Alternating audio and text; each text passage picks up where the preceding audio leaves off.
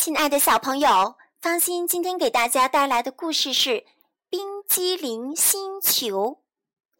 冰激凌星球上永远是冬天，在一片飘着奶油雪花的冰激凌原野上，住着一只小白熊和一只小企鹅。有一天，他们两个决定结婚，小企鹅做先生，小白熊做太太。可是。他们还缺一幢房子，在冰激凌星球上，当然要盖冰激凌房子。奶油冰砖做墙壁，草莓蛋筒做烟囱，水晶芒果冻做窗玻璃，香蕉棒冰做门口的台阶。新郎新娘手拉着手走进房子，哎呀，家里还是空空的，这可不成。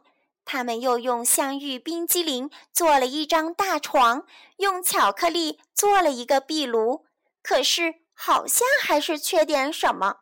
小企鹅给屋里铺上一层蛋黄卷地毯，小白熊又在窗口挂起了棉花糖窗帘，可是这个家里还是缺了点什么。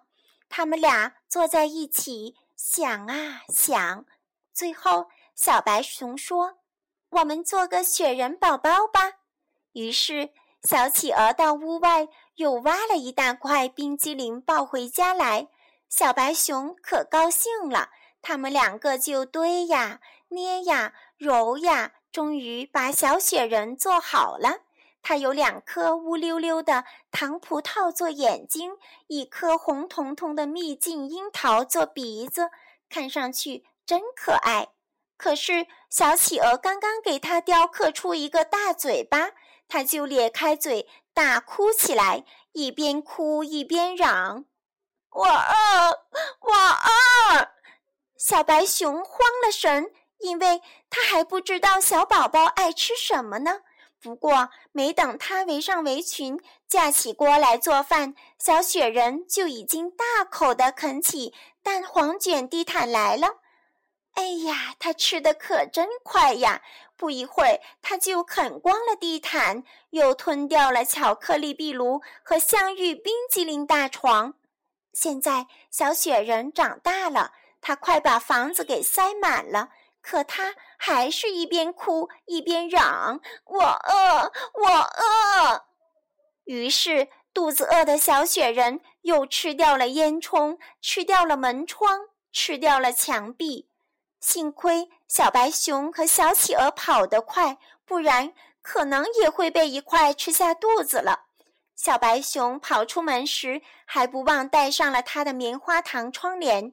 最后，整幢房子就剩下这一块窗帘。不过，小雪人终于吃饱了，现在应该叫它大雪人了，因为它站起来比一幢房子还高。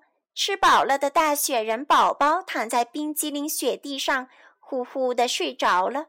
这时，小白熊悄悄走过去，给他盖上了那块棉花糖窗帘。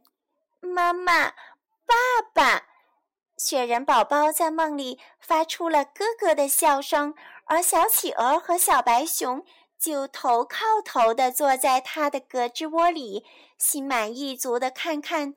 不停飘落的奶油雪花，他们知道自己现在什么也不缺了。